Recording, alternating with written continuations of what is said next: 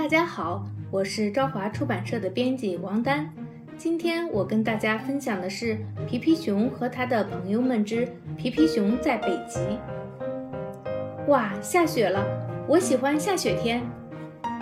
天气越来越冷，我们到哪儿了？问问他吧。你好啊，你能告诉我们这是哪里吗？为什么这么冷呢？你们正朝着北极航行，所以会感觉越来越冷。北极？那我们需要确保火炉可以用。只有火炉是不够的，还需要一个烟囱。多么温暖惬意啊！大胡子，你能去看看烟囱有没有冒烟吗？大胡子，你不觉得很酷吗？一个烟囱冒的烟来自发动机，另一个烟囱冒的烟来自火炉。好了，我要再去添点柴火。哎呀，我们撞到什么了？不是一座冰山。胡子呢？我们把冰山撞出了这么大的窟窿，希望他不要责怪我们。咦，大胡子在哪儿？大胡子，大胡子，你在哪儿？我们连你烟斗里冒出来的烟都看不到。不要着急，皮皮，大胡子应该在山顶抽烟呢。上山，伙伴们！大胡子和一只跟他长得一模一样的海豹坐在一起，到底谁才是大胡子呢？胡子的烟斗是直的，而且他的胸口有船锚的图案。我是他表哥普鲁克。普鲁克说：“北极的国王有自己的城堡，快跟上，我们一起去拜见国王吧。”好厚的雪，看远处的冰山，我想去爬山。皮皮不见了，大家连他的蓝帽子都看不见。哎呀，皮皮，你走错路了，下面一定很冷，我们想办法救皮皮吧。冷静，皮皮，我们在想办法了。冰果开始倒立了，他一定会有好点子。我觉得，与其绞尽脑汁的想，不如先采取行动。说做就做，普鲁克把胳膊伸进洞里，用力一拽，就把皮皮提起来了。冰果帮皮皮掸掉了身上的雪花。我们沿着大胡子和普鲁克的脚印走吧，这样就不会再掉进洞里了。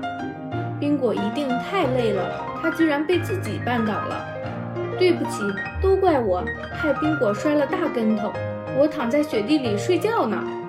快看，飞毛腿索恩来了。飞毛腿索恩是滑雪天才。飞毛腿索恩，也许你能告诉我们通往城堡的路该怎么走？快上滑雪板，我带你们去。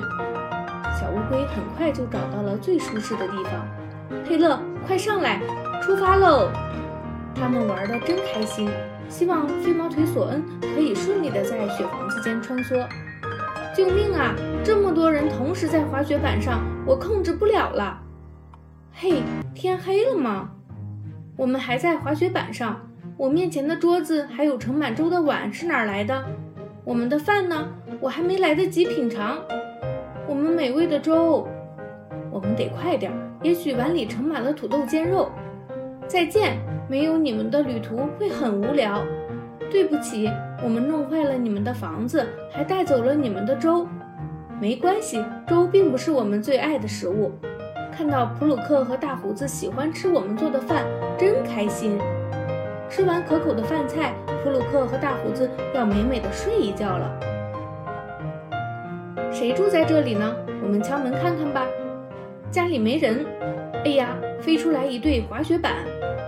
宾果，这是送给我的还是送给你的呢？还是我们一人一个？猜猜我是谁？我是会飞的卡尔，我是一名滑雪教练。我现在教你们滑雪吧。谁先用滑雪板呢？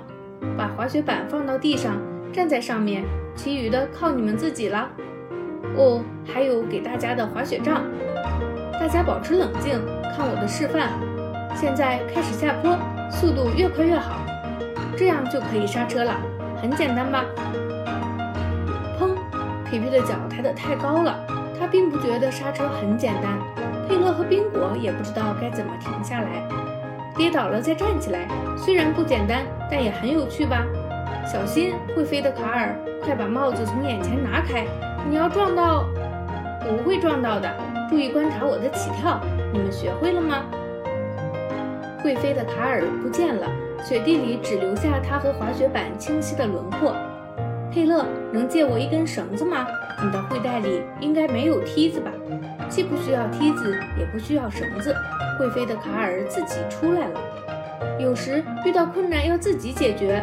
再次呼吸到新鲜空气的感觉太棒了。现在你们也来尝试跳跃吧，保持镇静，轻轻一跳就可以优雅地飞越小雪屋了。的确没有我们想象的那么难。会飞的卡尔一定会为我们感到骄傲。可是他们并没有飞越雪屋，而是在中途掉了下去，掉进了柔软舒适的雪屋里。哦，大家好！你们掉下来的声音真好听，很开心见到从屋顶进来的客人。这种拜访方式非常与众不同。还好你们落在了松软的雪屋里，而且幸好我还没有上床睡觉。就在伦斯告诉皮皮他们砸坏雪屋真的没关系时，会飞的卡尔向大家道了别。滑雪课结束了，弗鲁克和大胡子来了。我们坐快车去吧，这样轻松多了。我们继续前往国王的城堡。他们快速前进，但是天空中是什么？好了，今天就跟大家分享到这里，请大家期待《皮皮熊在北极》下。